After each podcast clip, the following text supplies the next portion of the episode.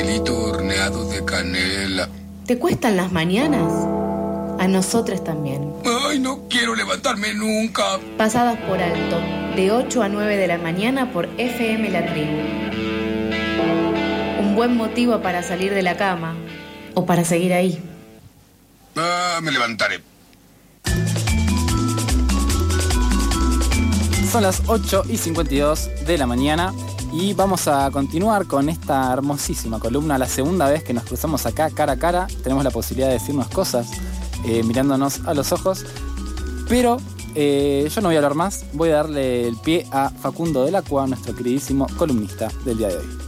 ¿Cómo, ¿Cómo andan chicos? Eh, nada, feliz mañana. Buen día. la verdad que yo, yo estoy confundido, estoy confundido, no...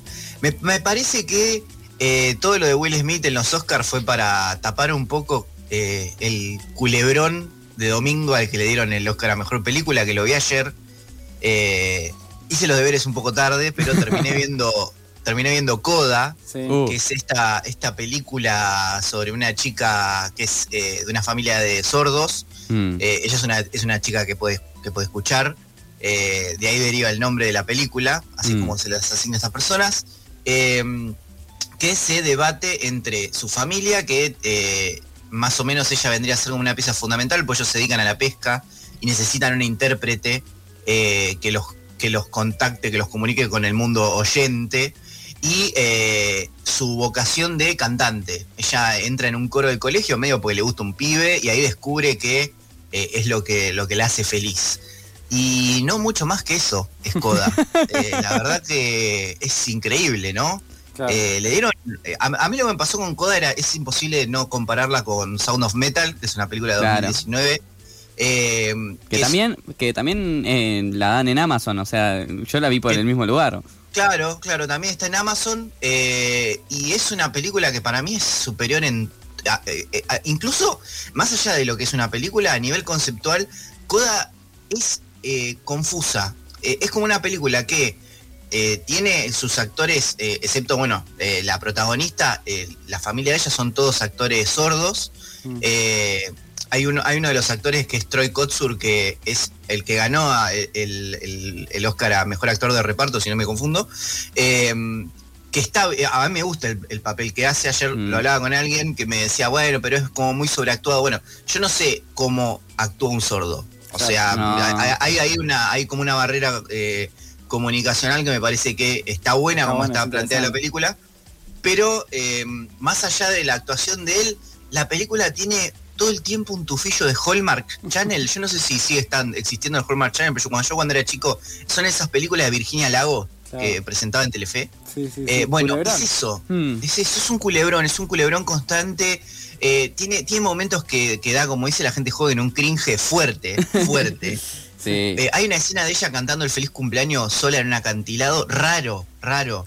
Eh, ¿Y cuál te parece que, fue el criterio para elegirla como ganadora? Yo eh, tengo un, punto de vista medio violento con esto, que es, me parece que la academia medio que vive como en una especie de cueva, como, como la alegoría de la, caverna. y cada tanto le dicen, bueno, mira, salió esta película que habla sobre la cultura negra wow, la cultura negra, no sabíamos lo que era. Eh, o le decimos, esta película habla sobre sordos. Uh, sordos, no, no, ¿qué son?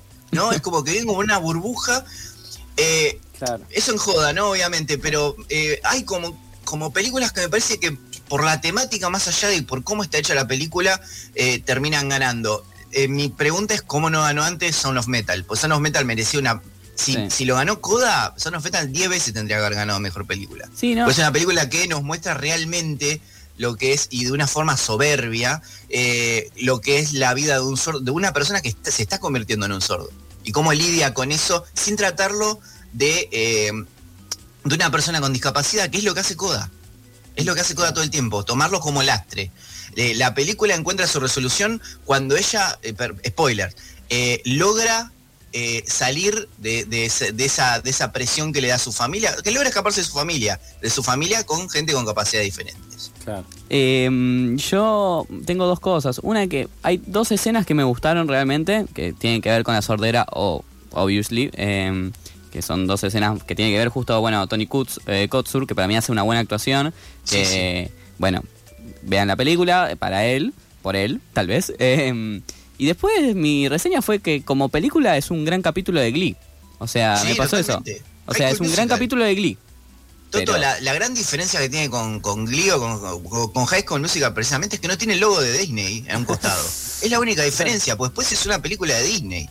Y yo no sé cómo llega esta película a ser, eh, a ser elegida como mejor película. Pero bueno, nada, cosas raras eh, de, la academia que seguiremos criticando con toda la, bronca. Sí, sí, y además después de que cancelaran a Will Smith van a tener eh, años de mala suerte.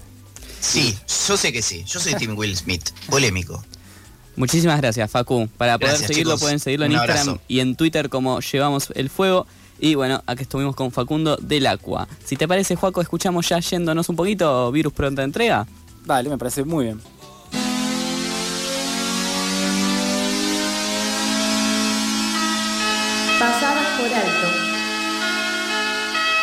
Haciendo lo mejor que podemos con lo que hicieron de nosotros.